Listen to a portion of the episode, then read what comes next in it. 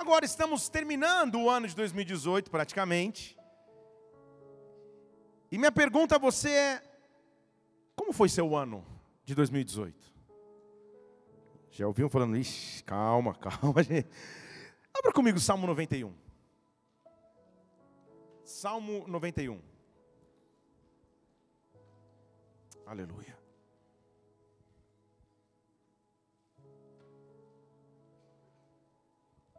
Esse é aquele salmo que fica aberto na sala de estar de tantas famílias que não é nem lido, sabe? Esse salmo aí, é esse aí. Salmo 91, vamos ler. Salmo 91 diz assim: Aquele que habita no esconderijo do Altíssimo, a sombra do Todo-Poderoso descansará. Deus está oferecendo um refúgio, um descanso para os seus filhos. Deus está oferecendo proteção para os seus filhos. Só é possível descansar à sombra de alguém que é maior do que você. Então, se você habita num esconderijo que vem do alto, descanse na sombra do Todo-Poderoso. Eu direi do Senhor: Ele é o meu refúgio, Ele é a minha fortaleza, Ele é o meu Deus em quem eu confio. Ele te livra do laço do passarinho, da peste perniciosa, Ele te cobre com as suas penas, debaixo das suas asas encontras refúgio, Sua verdade é escudo e broquel. Não temerás os terrores da noite, nem a seta que voa de dia, nem a peste que anda na escuridão, nem a mortandade que assola ao meio-dia mil poderão cair ao teu lado, dez mil à tua direita, mas tu não serás atingido. Deixa eu ler de novo para você ter a chance de ser batizado pelo Espírito enquanto eu leio o versículo, para dizer glória a Deus no final. Mil poderão cair ao teu lado, dez mil à tua direita, mas tu não serás atingido.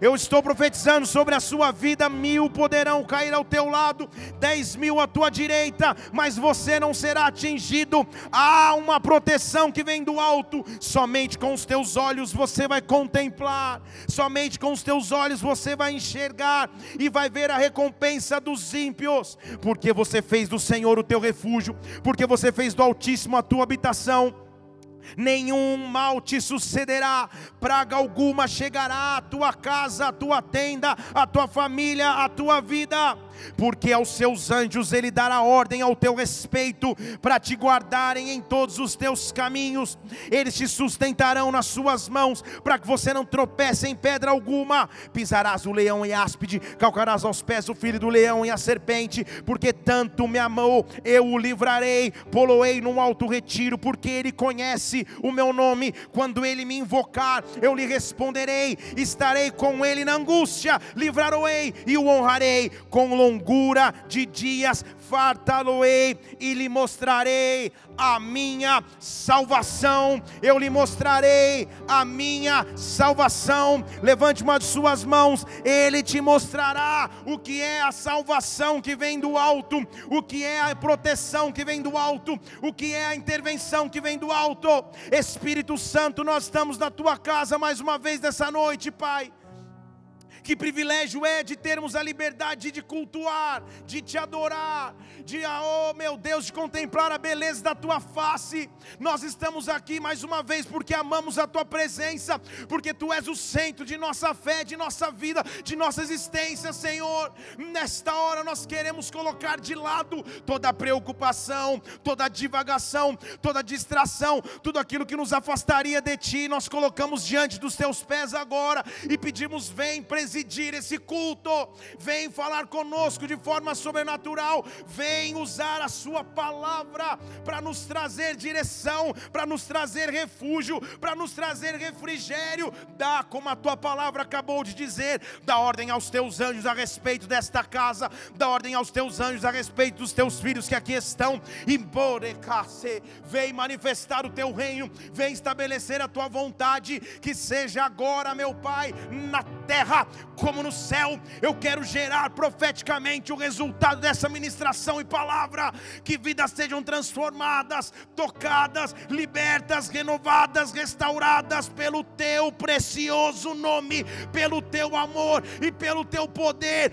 Vem neste lugar, nós te pedimos, em o nome do Senhor Jesus Cristo, em nome do Senhor Jesus. Amém e amém. e amém, e amém, e amém. Oh, aleluia! Uma breve caminhada por Israel. E fique guardado na tua agenda profética pela fé, porque ano que vem é o ano onde a, a, a, a igreja Bola de Neve faz uma barca para Israel. Todas as igrejas Bola de Neve do Brasil são convidadas para participar. E já põe na tua agenda aí pela fé. Senti tanta fé, não, mas vai pela fé. Vamos para Israel junto. Amém? Aleluia. Passa em 10 no cartão, ora Jesus, volta na primeira parcela e assim vai. Ora para o Deus segurar o dólar, alguma coisa, mas Deus vai. Quem vai aqui dar? Diga glória a Deus. Deus está vendo tua atitude de fé, hein? O que eu já vi gente falando, eu vou, nem sabia como, de repente estava lá na viagem, cada testemunho que a gente escuta. Então se planeja aí. Se, se eu não me engano, vai ser em julho do ano que vem, já põe na tua agenda aí. Que nós vamos em caravana para Israel. É marcante, é marcante essa viagem. Mas uma volta em Israel te faz entender um pouco mais da palavra e como as pessoas viviam naquela época. O que você vê predominantemente em Israel natural é areia e deserto. Mas em Israel consegue se enxergar muitas pedras em todos os lugares. O solo é, é arenoso, mas também é muito cheio de pedras. E eu consigo tentar imaginar Moisés, ao conduzir o povo para fora do Egito, tentando estabelecer a este povo um sentido de moralidade, de civilidade, de ética, de convívio. A maneira que ele encontra é, é criar leis, e você começa a entender nos primeiros livros da Bíblia, principalmente a partir de Levítico, Deuteronômio, as leis que vão sendo criadas para o convívio social. E a lei mosaica ou a lei judaica, tinha um sistema de punição que era bastante pesado, que era bastante difícil. Um dos, dos sistemas mais cruéis, mais punitivos que existia, era o apedrejamento. Era pegar aquelas pedras que estavam ali no chão e literalmente fazer justiça através daquelas pedras. O apedrejamento era feito de maneira pública. E, e a lei começa a mostrar diversas ocasiões onde o apedrejamento era o indicado como punição. Por exemplo, cultuar a outros deuses. Isso está lá em Deuteronômio 13, 10. Eu não preciso abrir só para você marcar. A pessoa que cultuasse outros deuses, a punição era apedrejamento público. Ela se unia, era apedrejada. O adultério era punido com apedrejamento. Deuteronômio capítulo 22, de 13 a 25, fala sobre os casos de adultério e adulterar era punido com pedradas. O adultério, o incesto, o, o, o relacionamento de imoralidade era punido com pedradas. A blasfêmia em Levítico capítulo 24, versículo 10, também era, era punido com apedrejamento público. A rebeldia, a desobediência dos filhos era punida com pedrada em Deuteronômio 21, versículo 18 a 21. Os pais já estão anotando aí. Era mais ou menos assim. Os pais traziam o filho para o sacerdote e falavam: não, não aguento mais esse menino. Não dá, não se comporta, é rebelde. E uma das punições era apedrejamento. E o pessoal do Flame está assim: Deus, em nome de Jesus. Calma, isso era época da lei. Deixa eu falar de novo: isso era época da lei. Ninguém precisa pegar pedra para atacar em ninguém. Inclusive no primeiro momento em que Jesus Cristo é confrontado com essa realidade, se ele respeitaria a lei mosaica ou não. Porque a lei mosaica, acabei de te mostrar, previa a morte por, por adultério através de pedradas. Quando ele é, é confrontado com essa realidade e uma mulher é pega em flagrante adultério, você conhece a história comigo. Jesus Cristo fala a famosa frase que quem nunca pecou, que atire a primeira pedra e aí um vai embora, outro vai embora, então Jesus Cristo anula esta lei. Esperava ouvir um amém, todo mundo aqui. Porque senão talvez alguns de nós mereceria apedrejamento público. Era lei da época. Não havia nenhum código civil ou código moral, não havia outra maneira de se conviver, era lei da época. olhava-se para as pedras e das pedras se faziam instrumentos de morte. Agora, e quando o sentimento que nós temos é que nós estamos debaixo de uma chuva de pedras? Como reagir quando parece que estamos sendo constantemente atacados? Como reagir quando parece que constantemente estamos em luta? Sabe quando não há uma folguinha ou quando há uma folguinha, você fala, ah, é, só, é só um intervalo para o pessoal respirar, daqui a pouco vem a próxima pedrada. Pedradas nas emoções, pedradas na vida financeira, pedradas na vida emocional, pedradas. Quais foram as pedras que tiraram a sua paz em 2018? Ou seja, quais foram os ataques que você teve que enfrentar? Quais foram as más notícias que você teve que administrar? Quais foram as dificuldades que vieram sobre ti? Esses dias eu vi um post no Instagram de 200 mil pessoas que estão copiando o mesmo meme, que é uma foto do, do, do, do rock. Você nem é dessa geração. Mas tinha um ator na, na, na, no século passado chamado Sylvester Stallone. Depois você põe no Google, você vai ver. E ele fez um filme que era um cara que lutava boxe. E tem uma foto dele todo estourado, sangrando, arrebentado, falando que venha 2019. Tipo, passei. Quase nós estamos chegando assim em alguma área de nossas vidas. Senhor, foram lutas, foram avanços, foram conquistas, mas também foram pedradas. Olha para quem está do seu lado, vê se ele está com a cara do rock aí. Não olha, não, olha para mim. E não põe rock agora no Google Imagens, se você não souber digitar, vai ser o assistente de palco do Silvio Santos, que você também não conhece. Então olha aqui.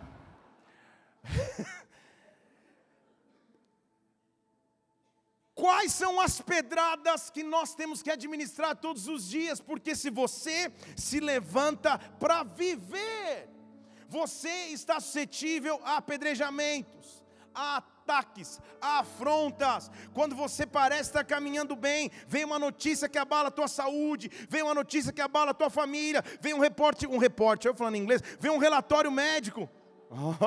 vem um relatório médico. É porque nós estamos recebendo uma, uma, uma, uma moça de fora aqui. Welcome to our church. God bless you so much. Where are you from? South Africa. God bless you so much. Ó, oh, muito bem. Nossa igreja está gringa demais. Vamos aplaudir o Senhor. Thank. Muito bem. Está tendo até tradução simultânea. Glória a Deus. Deus é maravilhoso. Falei que os cultos ingleses iam dar resultado. Muito bem. Quais são as pedradas que atacam o seu bem-estar, que atacam a sua vida, que atacam a sua paz interior? Quais são as pedradas que insistem em tirar o teu convívio natural? Talvez você esteja como aquela figura falando, oh! talvez você esteja chegando na época que todo fim de ano é, é, é, a época de lembrarmos de uma música que diz: se eu chorei ou se eu sofri. Você nem sabe, só sua mãe. Fim de ano ele ressuscita e vai. O importante é que eu sobrevivi. Não vou nem falar música, não ficar cantando na sua mente aí. Só você cresceu com uma mãe que ama esse, esse, esse, esse cantor, sabe o que é essa música 10 mil vezes. Muito bem, voltando aqui, já virou pessoal o negócio. Agora, quais são os ataques que nós temos que administrar? Deus te trouxe aqui nessa noite para dizer que há um refúgio na sombra do Todo-Poderoso, há um refúgio na sombra do Altíssimo. Quando as pedras aumentarem, Deus vai te oferecer uma solução. Deixa eu dizer de novo: quando os ataques se avolumarem, Deus vai te oferecer um escape, uma saída, uma saída, um escape. Há uma maneira de reagir às más notícias, há uma maneira de reagir ao desânimo, há uma maneira de reagir às dívidas, há uma maneira de reagir reagir às enfermidades. E erecabacesh. Esta maneira é encontrar para as pedras uma outra utilidade. Você não entendeu? Eu vou começar a pregar aqui para você entender. As pedras são as mesmas, igreja. Uns pegavam as pedras para matar, para cumprir a lei, na dureza da lei. Só que eu estou aqui para dizer nessa noite para você, que quando as pedras aumentarem, você tem uma opção. Quando os ataques aumentarem, você tem uma opção. Quando a tua fé for confrontada, você tem uma opção. Quando a tua fé for desafiada, você tem uma saída. E a saída é construa um altar. Deixa eu falar de novo, construa um altar, porque no Antigo Testamento as mesmas pedras que anteriormente eram utilizadas para matar as pessoas com apedrejamento público, essas mesmas pedras alguém um dia teve a ideia de falar: "Não, não, não, eu vou dar melhor utilidade para essas pedras". E aí você começa a identificar no Antigo Testamento homens de Deus pegando essas pedras e construindo com essas pedras um altar. Altar no original significa memorial. Então ele tem duas finalidades: ele serve para engrandecer e adorar a Deus, mas principalmente ele serve como memorial. Para que quando as pessoas passem falam: O que é esse altar aqui? Ah, não, não senta aqui, deixa eu te contar a história. Estão aqui? Deus está te chamando para construir um altar. Deus está te chamando para construir um altar. Mas, pastor, já estou até pensando, então, onde vai ficar bonito na minha sala ou na minha mesa de janta? Calma, não é isso que eu estou falando. Calma, fica aqui até o fim. Altar é um memorial altar é um memorial de agradecimento àquele que é único, digno de receber honra, louvor e adoração. Então entenda quando as pedras estiverem aumentando, na verdade Deus está te dando a chance de construir um testemunho. Deus está te vai te usar para construir um testemunho através da tua saúde, através da tua carreira profissional, através da tua vida financeira, através das tuas emoções estão sendo transformadas por Ele.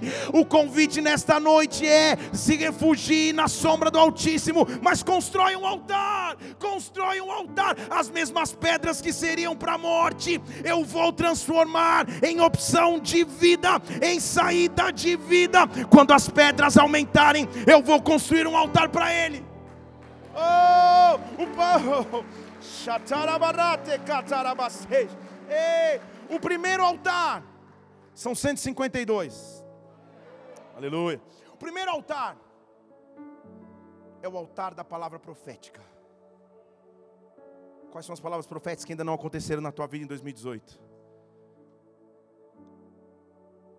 Gênesis capítulo 12, versículo 7. Diz que o Senhor apareceu para Abrão. Abrão ainda. Gênesis 12, 7. Seu nome ainda não tinha sido transformado para Abraão. Ou seja, era o começo do relacionamento com Deus. As promessas de Deus não tinham acontecido na vida dele e estavam longe de acontecer. E Deus, e a promessa principal que ele esperava era que ele queria ter um filho. Vocês conhecem a história de Abraão? E Deus aparece para ele no momento onde não havia indícios de quando essa promessa aconteceria. Deus o visita e diz assim: Abraão, para tua semente eu vou dar esta terra. Você percebeu o que Deus falou? Para o filho que você imagina que não pode ter, para a semente que você imagina que não vai vingar, é para esta semente que eu vou dar esta terra. Sabe o que Abraão faz? Não discute, não pergunta como, não sabe o porquê, ele edifica um altar ao Senhor. Deixa eu falar de novo, ele edifica um altar ao Senhor. Sabe o que é edificar um altar ao Senhor? Como que o altar era edificado? Se pegava pedra e se colocava pedra em cima de pedra, em cima de pedra, em cima de pedra, em cima de pedra, até que se tornasse um altar. Então o altar exige sacrifício, exige entrega, exige planejamento, mas é um altar estabelecido de maneira profética. Deus visita Abraão e fala: Abraão, você não tem filhos, você nem sabe como vai gerar, mas eu já estou dizendo lá na frente, porque eu sou o Deus que conhece o fim antes do começo. Eu vou dar esta terra para tua semente, para o que você gerar, você vai ter uma terra. Então constrói um altar profético antes da resposta chegar, antes do milagre acontecer, antes de Deus agir, constrói um altar, edifica um altar, estabelece um altar, porque ele vai ser em gratidão a Deus, ele vai ser um memorial para você mesmo daquilo que Deus te prometeu. Então, quais são as promessas que um dia ele te deu? Que estão distantes de acontecer que estão praticamente impossíveis de se realizar. Constrói um altar nessa noite. Constrói um altar nessa noite, Senhor. Está chovendo pedra de um lado para o outro, é pedrada para tudo quanto é lado. Fica tranquilo, não é para te matar, é para te dar é para te dar material para construir um altar. É para te dar material para construir um altar. Levante uma de suas mãos essa noite. Deus está te dando autoridade para edificar altares. E o primeiro altar que você edifica nessa história é profético. É profético, é profético, é profético. As tuas palavras vão se cumprir sobre sobre a minha vida e sobre a minha história, eu edifico nesta noite um altar, um altar. Dê um brado ao Senhor e adore mais uma vez. Ei!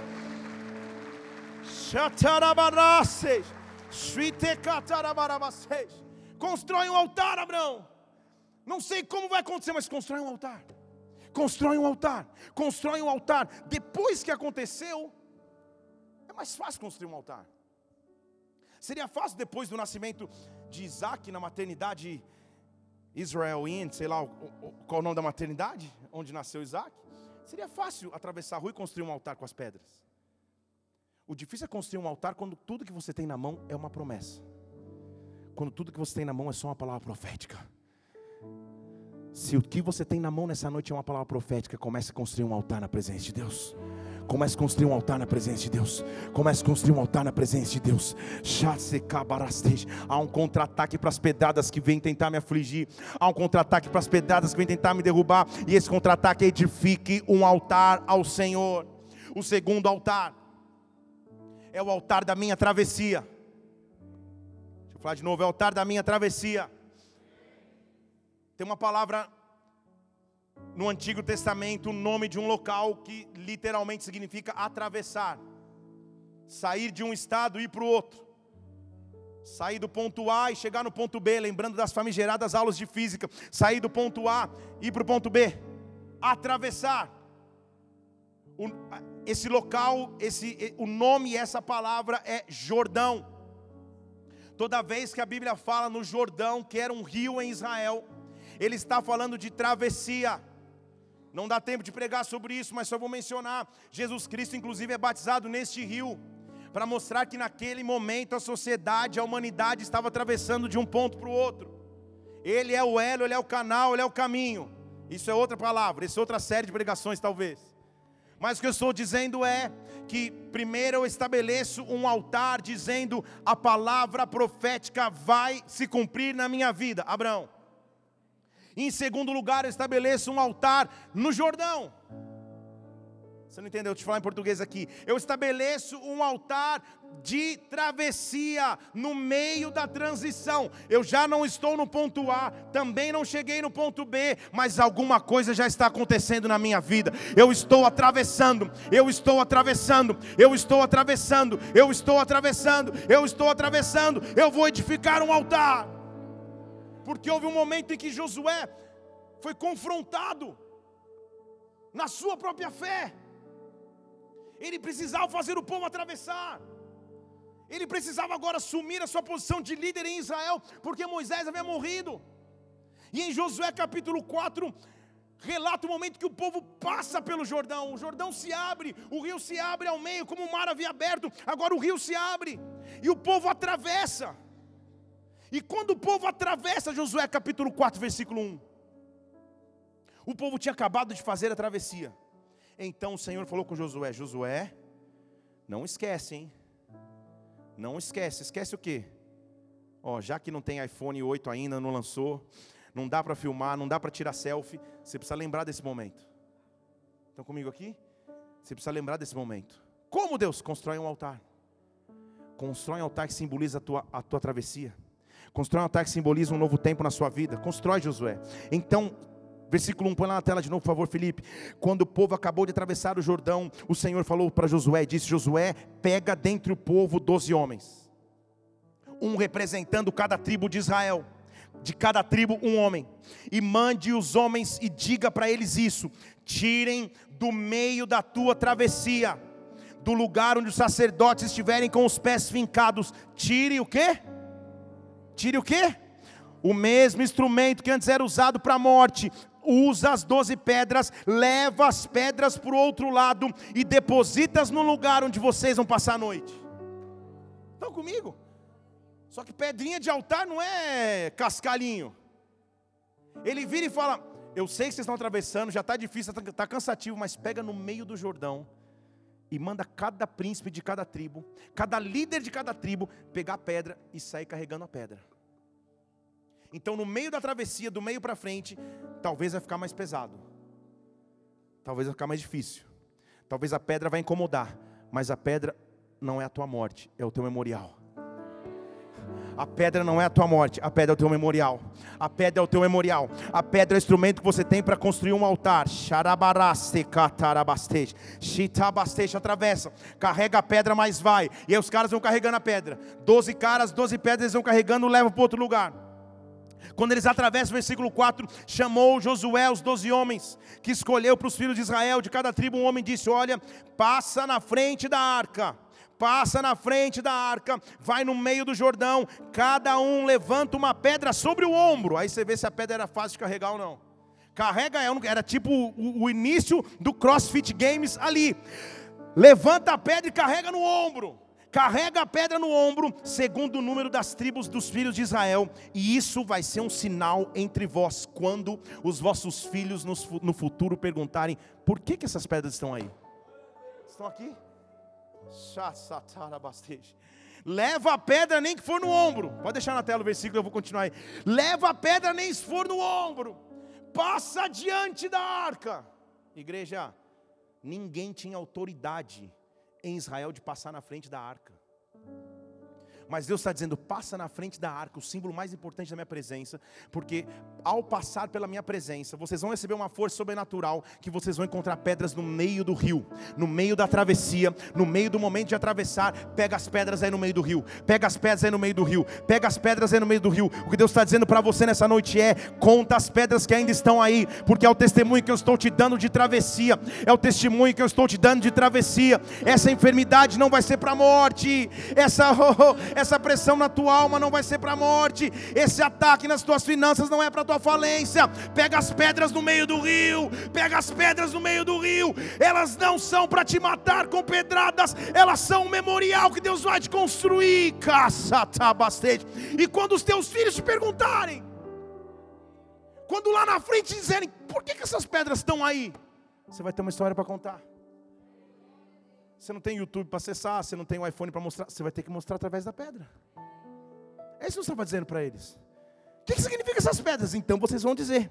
Põe o próximo versículo. Vocês vão dizer assim: Ah, sabe que essas pedras? Essas pedras representam um dia que o Jordão se abriu diante da arca do Senhor e o povo passou pelo Jordão, as águas foram partidas no meio, essas pedras serão para sempre. Essas pedras serão para sempre. Essas pedras serão para sempre. Essas pedras serão para sempre um memorial aos filhos de Israel. Esse testemunho que Deus está te dando para sempre vai marcar a geração da sua família, os teus filhos, os filhos dos teus filhos, os filhos dos filhos dos teus filhos e filhos e mais filhos e filhos. Vão ouvir os testemunhos que ter das pedras que você está carregando no meio do Jordão. Constrói um altar ao Senhor, constrói um altar ao Senhor, constrói um altar ao Senhor no meio da tua travessia. Edifica um altar. Ei! Essas pedras, esses ataques não são para me matar. É um testemunho, é um memorial que eu estou edificando com o meu Deus. Então aqueles caras pegam, depois você lê a história, que não é sobre ela que eu vou pregar hoje. Eles pegam as pedras e chegam na outra margem do Jordão e eles amontou umas doze pedras. Eles edificam um altar. Pedras que não podiam ser tocadas, mexidas ou tiradas dali, porque ela passa a ser um memorial. E onde as pessoas passavam, ali havia um monte de pedras. Que trazia curiosidade nas pessoas. O que, que, é isso aí? Ah, o que, que é isso? Vem cá, senta aqui. Assiste um vídeo e depois eu vou te explicar a história. Era mais ou menos assim. Sabe o que Deus está fazendo através da sua vida? Edificando um testemunho. Deus está edificando um testemunho. Deus está edificando os testemunhos. As cicatrizes que as pedras causam, as feridas que as pedras trazem, elas estão se transformando num memorial. Elas estão se transformando num memorial. Os teus filhos um dia vão perguntar que fase foi essa. Os filhos dos teus filhos, teus filhos na fé, teus amigos do trabalho vão perguntar o que aconteceu na sua vida e você ter, você vai ter uma história para contar no meio do teu Jordão, no meio da tua travessia, no meio do teu transição com Deus, pega as pedras e edifica um altar. Levanta uma das suas mãos pela fé. Eu sei que as pedras doem, eu sei que os ataques machucam, eu sei que os ataques muitas vezes nos paralisam, mas nessa noite Deus está te dando força para construir um altar. Constrói um altar, pega as pedras e constrói um altar ao Senhor. Oh, no meio da tua maior dificuldade sairá o teu maior altar. No meio do teu maior vazio sairá o teu maior altar. Ei! Eu não olho mais para as pedras da mesma forma. Eu não olho mais para as afrontas da mesma maneira. Oh, quantas pessoas chegam, meu Deus, se o Senhor não fizer algo sobrenatural na minha vida financeira, mês que vem eu não sei como vai ser. E há um homem falando isso aqui, e Deus diz: pega a pedra no meio do Jordão e edifica um altar, porque você vai testemunhar do poder de Deus sobre a tua vida. Você vai testemunhar do poder de Deus sobre a tua vida. Pega a pedra no meio do Jordão. Pedra é quando está tudo bem, você senta num consultório médico e o médico lê um negócio para você que muda a tua realidade. Pedra. Pedra que vem tentar te matar, tentar te paralisar, mas nessas pedras, ou dessas pedras, eu vou edificar um altar através dessas pedras eu vou edificar um altar. Deus está te dando munição para construir um altar. Abraão construiu um altar. Josué construiu um altar. Sabe quem mais construiu um altar na Bíblia? 1 Reis capítulo 18. Elias está no momento de confronto. Ele sozinho, contra um número gigantesco de profetas que representavam Baal, um outro Deus, uma outra adoração, um outro culto. Elias era o cara, é o símbolo do profético, da ousadia do Antigo Testamento. Eles sobem no cume de um monte, chamado Monte Carmelo. E lá no monte ele diz assim: Ah, é, nós vamos começar a discutir aqui quem é Deus. Então vamos fazer o seguinte: já quer fazer, vamos fazer direito. 1 Reis 18, 24. Invoca vocês, os Deus de vocês aí, profetas de Baal.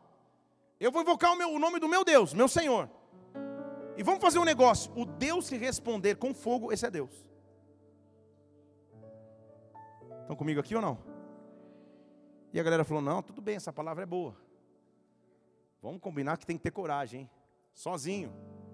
São 450 profetas de Baal. E ele sozinho fala: vamos fazer o seguinte, gente, já vamos parar de discussão.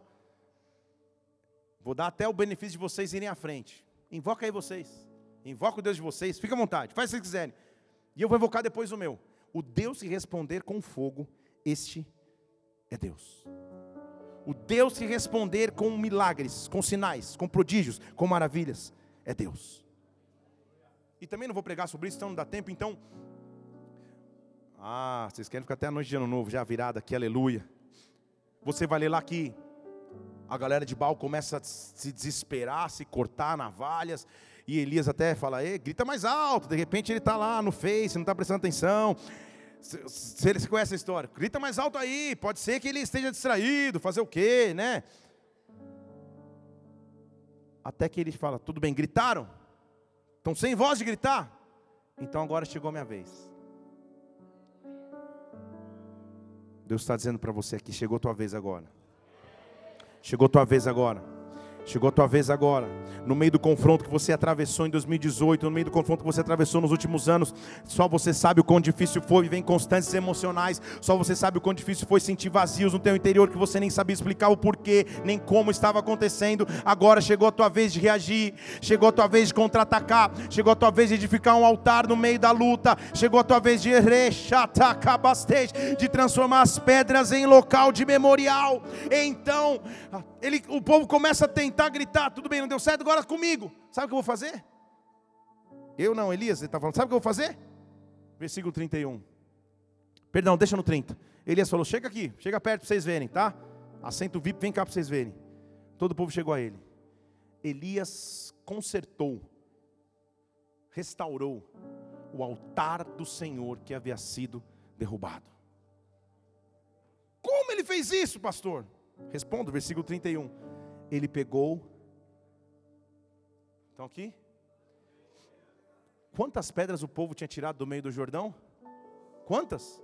Ah, muito bem, então Deus é excelente de matemática. Ele pegou 12 pedras.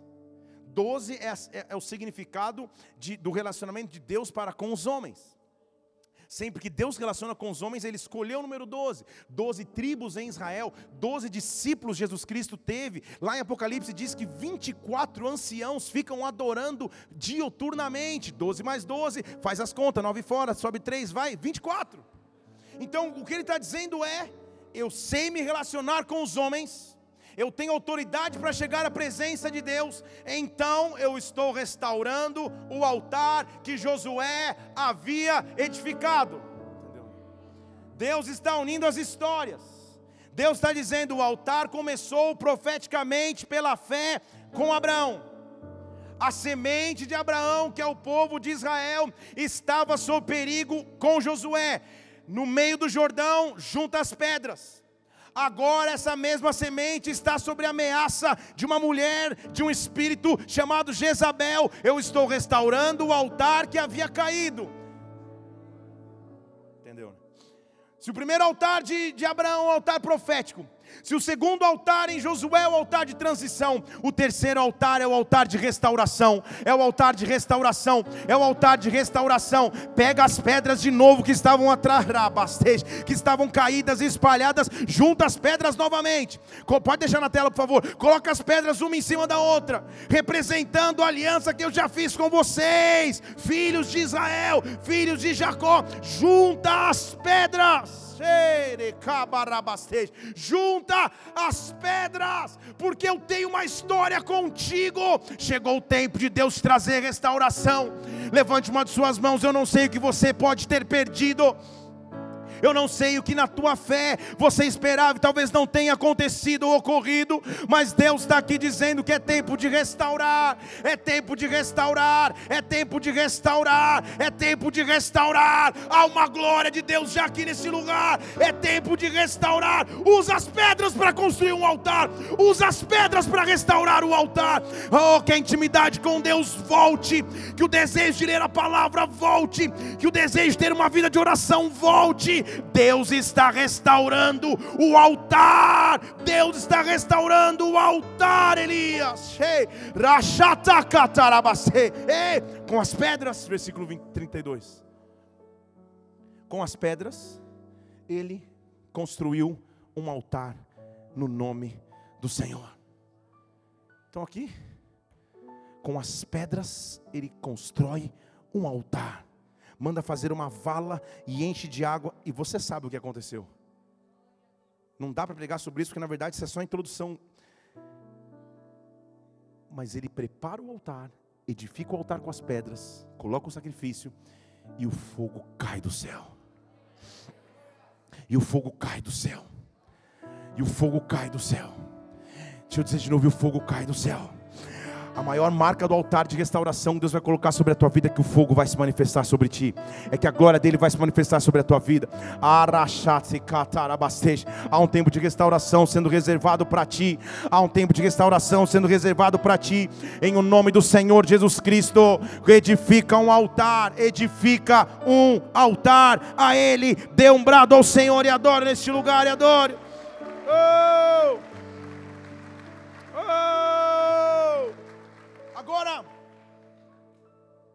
Todos os altares que eu, que eu pude pesquisar no Antigo Testamento, um me chamou muita atenção, na verdade é sobre ele que eu quero pregar hoje. Há um homem que foi chamado por Deus, e quando ele foi chamado, ele tinha a ficha 4 e a 33 na mão. E.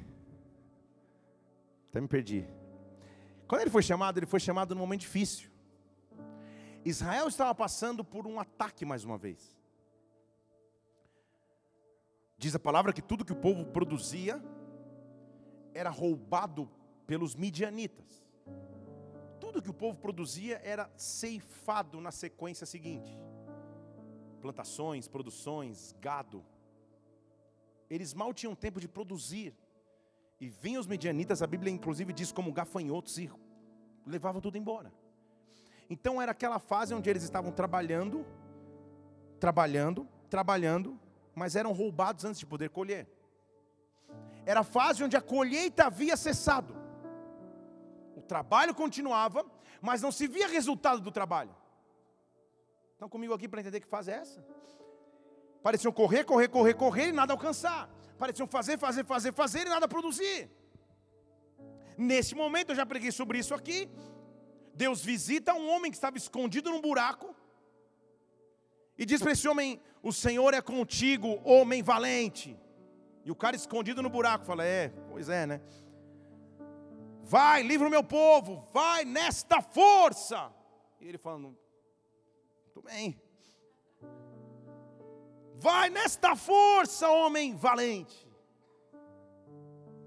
Eu estou falando de um homem na Bíblia que é chamado de de Gideão tinha tanta certeza de que Deus o estava chamando que ele pede dois sinais. Qualquer dia eu prego sobre isso. Primeiro ele fala assim: Senhor, se o Senhor é comigo, eu vou pegar um, um pedaço de lã, vou colocar sobre a grama, e vai cair o orvalho. Amanhã, Deus, a grama vai estar sequinha e a lã vai estar molhada. Assim eu entendo, tu és comigo. Pediu um sinal para Deus, não é isso? Igreja, esse no meu entendimento é um sinal natural, porque o poder de absorção da lã de retenção de líquido da lã é muito maior do que a, do que a grama. Então é óbvio que a grama vai, vai evaporar primeiro e a lã vai continuar molhada. Então é um sinal natural. Ele pede para Deus um sinal, Deus dá. Deus dá o sinal, você já encontra no capítulo seguinte, um feliz da vida, avançando. Não, ele fala, Senhor, sabe o que é? Não é por mal, mas se o Senhor realmente é comigo, agora eu quero um sinal sobrenatural. Inverte as coisas. Seca a lã e molha a grama. Aí já é outra história, hein? E sabe o que Deus faz? Manda um raio e consome Gideão? Não. Você quer mais uma prova? Eu vou fazer. Não há problema de sinais a Deus. Sinais espirituais. Não adianta chegar, Senhor, se essa moça de Deus é para mim, Pai, quando eu encostar no semáforo vai dar verde. Não é isso, né? Tem gente que é assim, Senhor, se o Senhor põe, o lixo, põe a lixeira no canto da sala e fala, Deus, se é a tua vontade, eu vou acertar, Pai. Pá, bate na quina, cai no chão, Senhor, melhor de três, melhor de três. Não, não é assim ele é um sinal que, que, é baseado em oração, em busca, em entrega. E ele estava dizendo: Senhor, se o Senhor é comigo, porque calma aí, eu acho que o Senhor confundiu. Eu sou um cara escondido num buraco com medo para proteger a minha colheita. Eu estou pensando na minha colheita. Como o Senhor me chama para conduzir um povo? Deus estava dizendo: Gideão, as suas maiores pedras se transformarão no seu maior testemunho. Deixa eu falar de novo: suas maiores pedras se transformarão no teu maior testemunho. O anjo do Senhor o visita, e agora eu vou começar em Gênesis 6, 20, Gênesis, olha, Juízes 6, 23.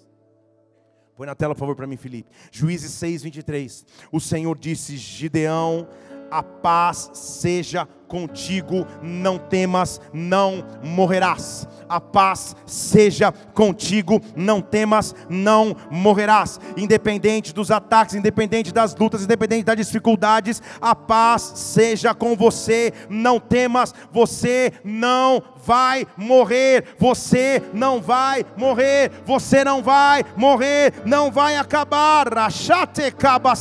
A paz seja contigo agora nós aqui em 2018, quase 19, estamos acostumados a ouvir a paz do Senhor. Não é isso? Faz parte do nosso costume, mas falar a paz do Senhor, a paz seja contigo para Gideão, é outro nível, gente. Deus estava dizendo que a presença do Espírito Santo, que você não teria acesso, porque Jesus Cristo nem morreu na cruz, você nem conhece Jesus ainda, que ela já esteja com você, Gideão. Estão aqui?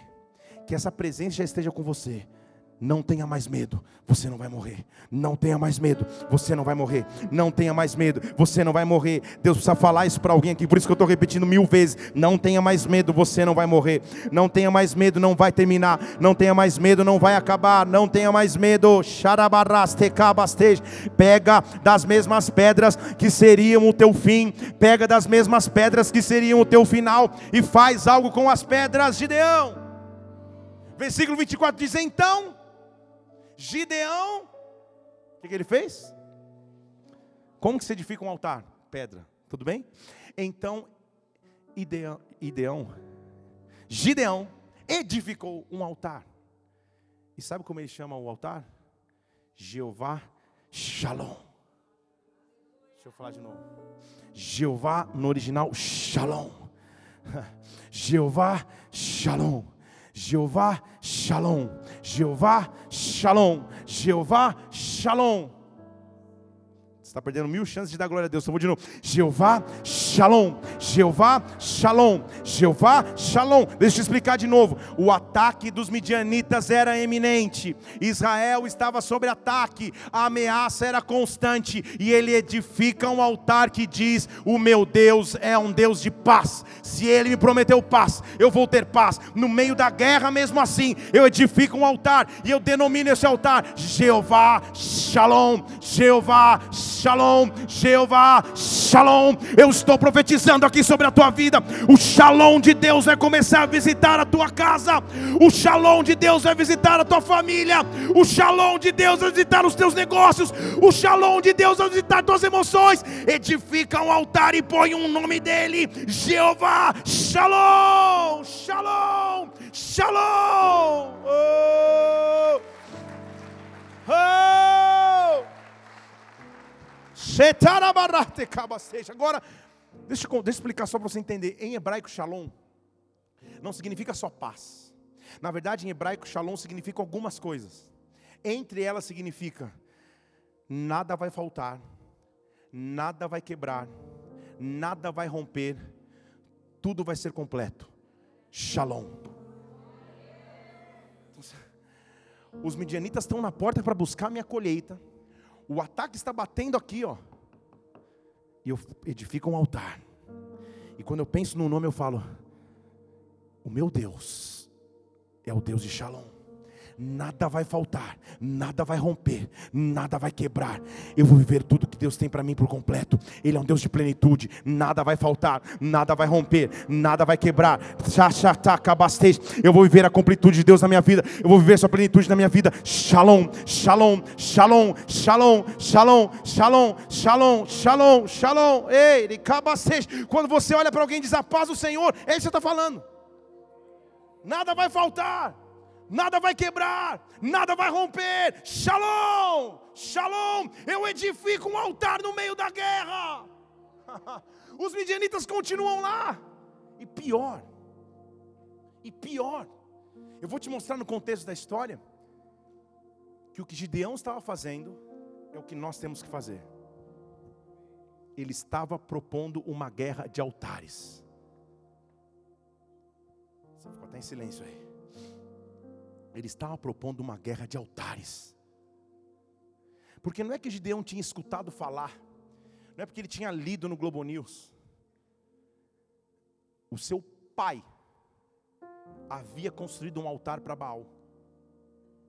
O seu pai, sua linhagem direta, havia construído um altar para Baal. Baal era o Deus que começou a ser adorado em Gênesis 11 que é o pai da Babilônia, da confusão, da mistura religiosa e imoral. E Israel estava tão distante de Deus que o pai de Gideão havia edificado um altar para Baal. Agora entenda aqui comigo que Deus não chega para Gideão e fala: Gideão, se preocupa com o altar de Baal. Vai lá, dá sete voltas, derrama óleo. Deus diz assim primeiro, Gideão, deixa o altar de Baal lá, edifica um altar você, edifica um altar você, edifica um altar você. Sabe o que ele estava dizendo? Muda o foco da tua preocupação. Gideão transforma a tua preocupação em adoração.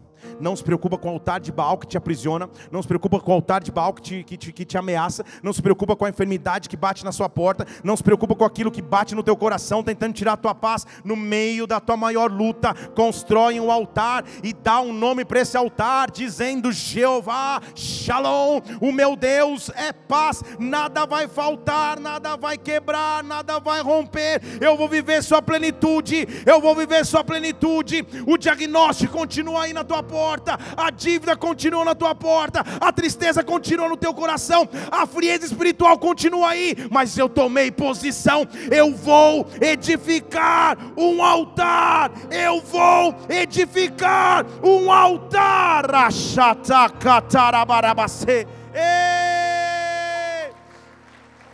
Onde estão os edificadores de altar? Onde estão os edificadores de altar? Os edificadores de altares proféticos, de altares proféticos, de altares de restauração, mas de altares de confronto, de altares de confronto. Essa enfermidade não leva minha tristeza, não leva minha alegria embora. Essa tristeza não rouba minha fé. Essa ansiedade e essa angústia não roubam a minha paz. Eu construo um altar em meio à guerra. Eu construo um altar com as mesmas pedras pedras queriam me matar.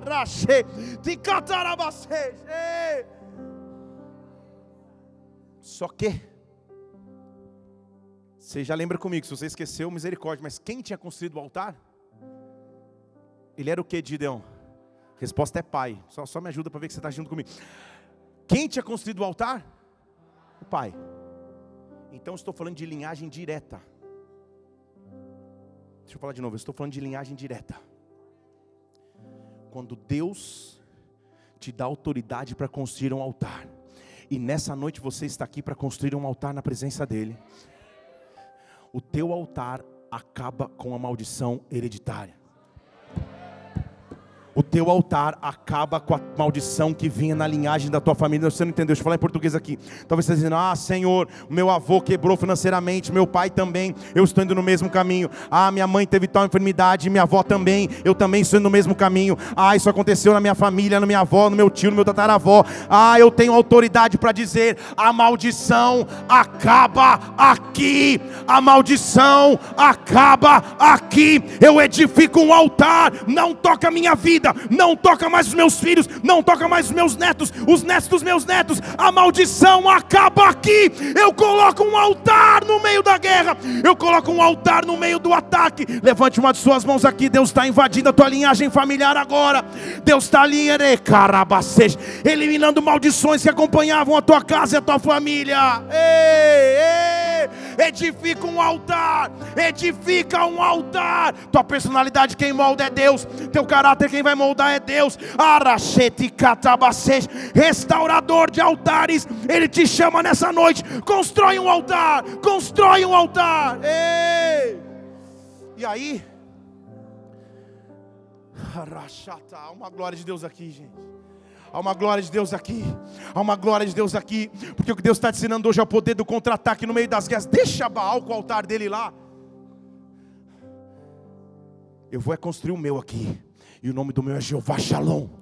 O nome do meu é Jeová Shalom.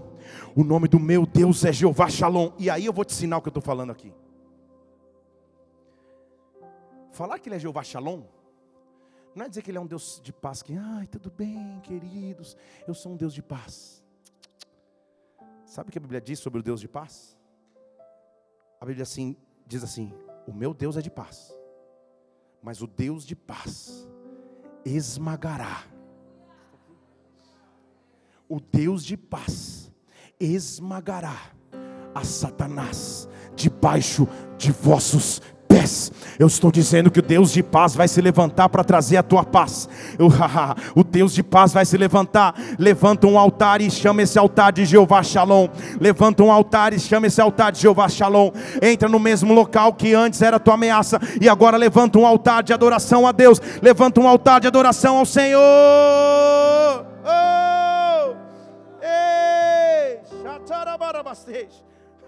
Aí, sabe, Deus fala, legal, Gideão, edificou um altar aí? Está edificado? Agora, porque primeiro você edificou um altar, eu vou te dar a autoridade que você precisa. Pega um do boi dos teus pais. Versículo 25, se eu não me engano. Pega um do. Isso. Pega um dos bois do teu pai. Pega um boi de sete anos, só isso aqui da, da outra pregação. E faz o seguinte agora: leva o boi e derruba o altar de Baal. Estão comigo? Por que pega o boi? Porque não era um, um altarzinho. Era, precisava de força animal, inclusive. passa com carro de bois em cima, atropela o altar de Baal. Estão aqui? Primeiro, porque você levantou um, um, um altar que diz Jeová é Shalom. Agora que você levantou esse altar, eu estou te dando uma autoridade. Eu estou te dando um plus, Gideão. Pega essa autoridade, esta força que eu te dei e vai derrubar o altar de Baal que acompanhava a história da tua família, vai derrubar o altar de moralidade, de promiscuidade, de derrocata financeira, de enfermidade, vai derrotar em autoridade esse altar de Baal. Pega a força que você tem e vai derrubar este altar. Deus está te dando autoridade. Quem se dá, o segredo está aí. Quem se transforma num edificador de altares, também se transforma num derrubador de altares de Baal. Porque eu edifiquei altares, eu tenho autoridade para derrubar, eu tenho autoridade para decretar o fim, eu tenho autoridade de olhar e dizer: chega do domínio de Baal sobre a minha história, chega do domínio da Babilônia sobre a minha vida. Eu edifiquei um altar, Jeová Shalom, e agora eu tenho autoridade dada por Ele para quebrar o altar de Baal. Baal. Só que altar de Baal é altar de Baal, gente. É um negócio. Um altar. Agora, eu quero te mostrar que a autoridade Deus vai te dar aqui. Estão comigo ou não? Está aqui, diga aleluia. Quer ir para casa, diga glória a Deus. Estamos junto aqui. Quando o altar era dos top do inimigo, quando o altar era pesado do inimigo, ficava o altar, e do lado do altar ficava um poste, chamado de poste ídolo, que era todo esculpido na madeira, que era meio um altar de adoração, um poste mesmo, em adoração a essas divindades. Ele era chamado muitas vezes de Astarote ou Azerás. Então, vem comigo aqui. Gideão, você começou guerreando altar com altar. Mas porque você se tornou um edificador de altares, eu vou te dar autoridade maior ainda. Quando você chegar lá no altar de Baal, não destrói só o altar de Baal. Corta a azerá que está ao pé do altar. Estão comigo aqui? É o que Deus está dizendo aí. Ó.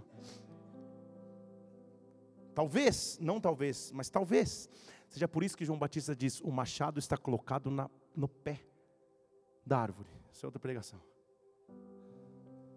Sabe o que ele está dizendo? Vai lá no Azerá, vai lá naquele poste ídolo, que representa a imponência e o poder de Baal sobre Israel. Derruba o altar de Baal, mas afia o machado em Gideão afia o machado, hein, Gideão? Porque eu não estou te dando autoridade só para derrubar um altarzinho de Baal.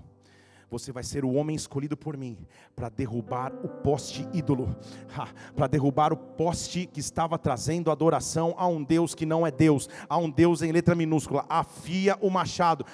É Hebreus diz que a palavra de Deus é como uma espada afiada que a palavra de Deus é como uma espada afiada. Efésios capítulo 6 fala que nós podemos sim, na armadura, portar da espada da palavra de Deus. Eu tenho nos meus lábios, você tem nos teus lábios uma palavra que tem poder para cortar na raiz todo altar de poste ídolo, toda fortaleza que tem, que, que insistia em atacar minha vida. Eu estou indo para cortar, eu estou indo para cortar, eu estou indo para decretar o fim nesta noite. Edifica um altar e esse altar é Este é o altar que Deus te dá autoridade para derribar nesta noite. Ei! Oh!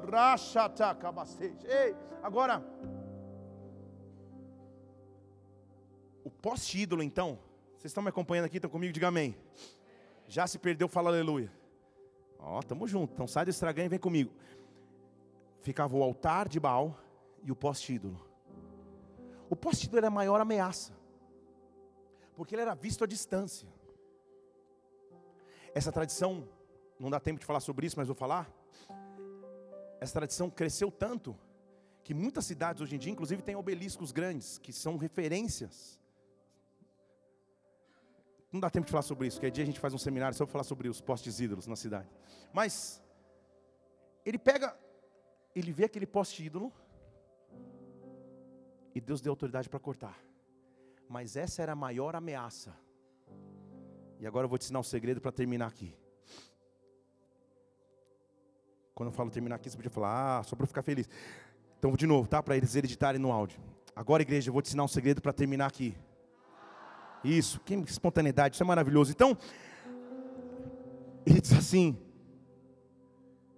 depois que você cortar o azerar, depois você derrubar o altar, vim com o machado e corta o azerar, derruba o azerar, derruba o poste ídolo. No mesmo local, versículo 26. Edifica ao Senhor teu Deus um altar nesse lugar. Mas agora na forma correta. E aí que para mim é a cereja do bolo. Pega um boi, oferece sacrifício. E a lenha,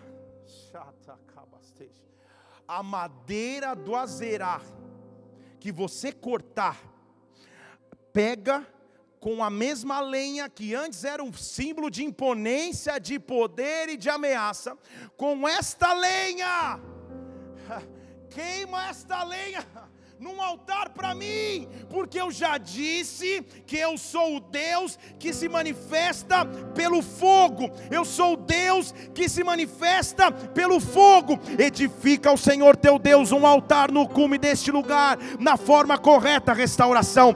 Pega o boi, são consagração, oferece um holocausto com a lenha da zerá, que cortares o que antes era ameaça, se tornou fogueira o que antes era ameaça, o que antes era imponência de Baal, se tornou fogueira perto do tamanho do fogo do meu Deus, do fogo do teu Deus. Eu estou transformando as pedras em adoração. Oh! oh! Foi por isso que em Lucas 39, 37, 39 não, Lucas 19, estou lembrando. Lucas 19, 37. O inimigo queria acabar com a adoração. Jesus tinha saído do Monte das Oliveiras, Lucas 19, 37. Põe que eu acho, eu acho que é isso. Ele tinha descido do monte. Os discípulos estavam adorando, louvando a Deus em voz alta, por todos os milagres. Então os discípulos desceram estavam lá, flua neste lugar.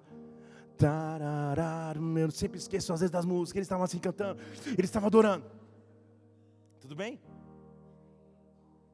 Qual que é o tom aí, maestro André? Flua neste lugar. Eles estavam adorando. Lá, lá, lá, lá, lá. Lá, lá, lá, lá. Eles estavam assim. Tudo bem? A adoração estava fluindo. E diz o próximo versículo 38 que, que, que o povo falou: não. Eles diziam assim: Bendito o Rei, bendito o Rei que vem no nome do Senhor, paz no céu. Jeová Shalom. Estão comigo? Paz no céu, glória nas alturas, bendito, bendito, bendito, bendito. Só começou uma guerra de altar. Versículo 39, os fariseus falaram: ei, ei, ei, mestre, manda os discípulos ficarem quietos aí.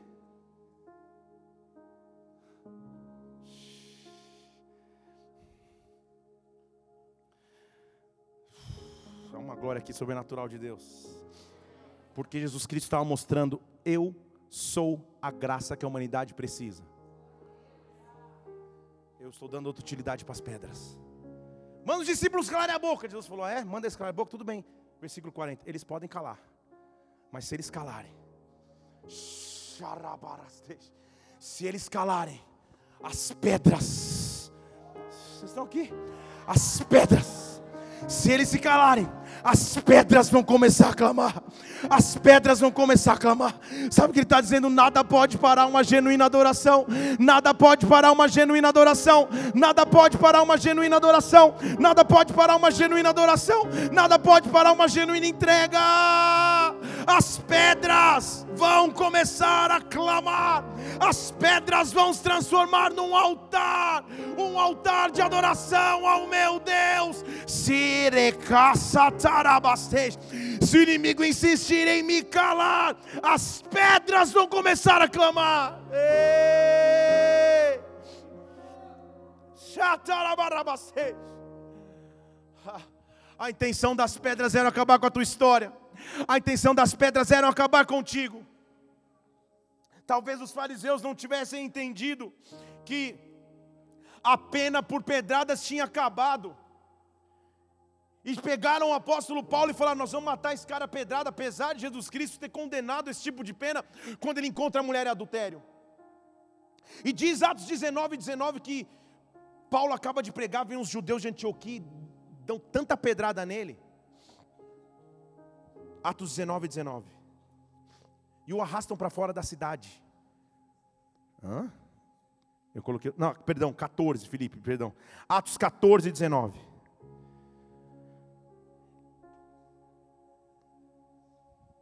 Vieram com os judeus. E agitando a multidão, apedrejaram Paulo. E Paulo caiu morto pena de morte pelas pedras tinha se cumprido.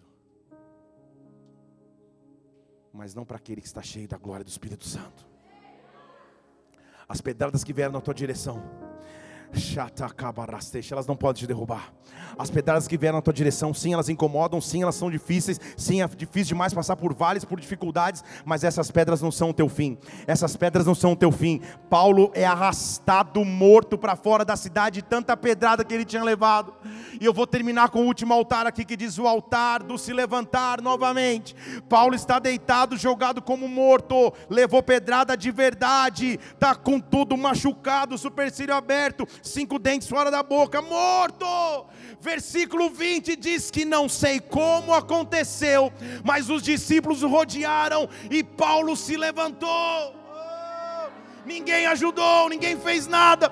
Os discípulos rodearam, talvez para chorar, talvez para velar, talvez para prantear, mas uma força veio sobre Paulo. Ele se levantou, entrou na cidade e no dia seguinte continuou o seu ministério missionário para outro lugar. As pedras não são o meu fim, as pedras são o meu maior testemunho. As pedras são o meu maior testemunho. Eu estou falando só com pessoas que tiveram que enfrentar pedradas na vida, só com pessoas que tiveram que enfrentar pedradas na sua história. Transforme as pedras em adoração. Levanta no seu lugar agora, como Paulo se levantou e edifica um altar. Edifica um altar. Flui neste lugar, Deus. Flui neste lugar.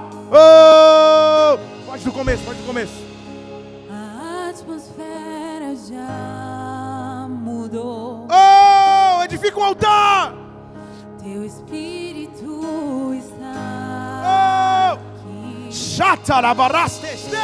Oh! As evidências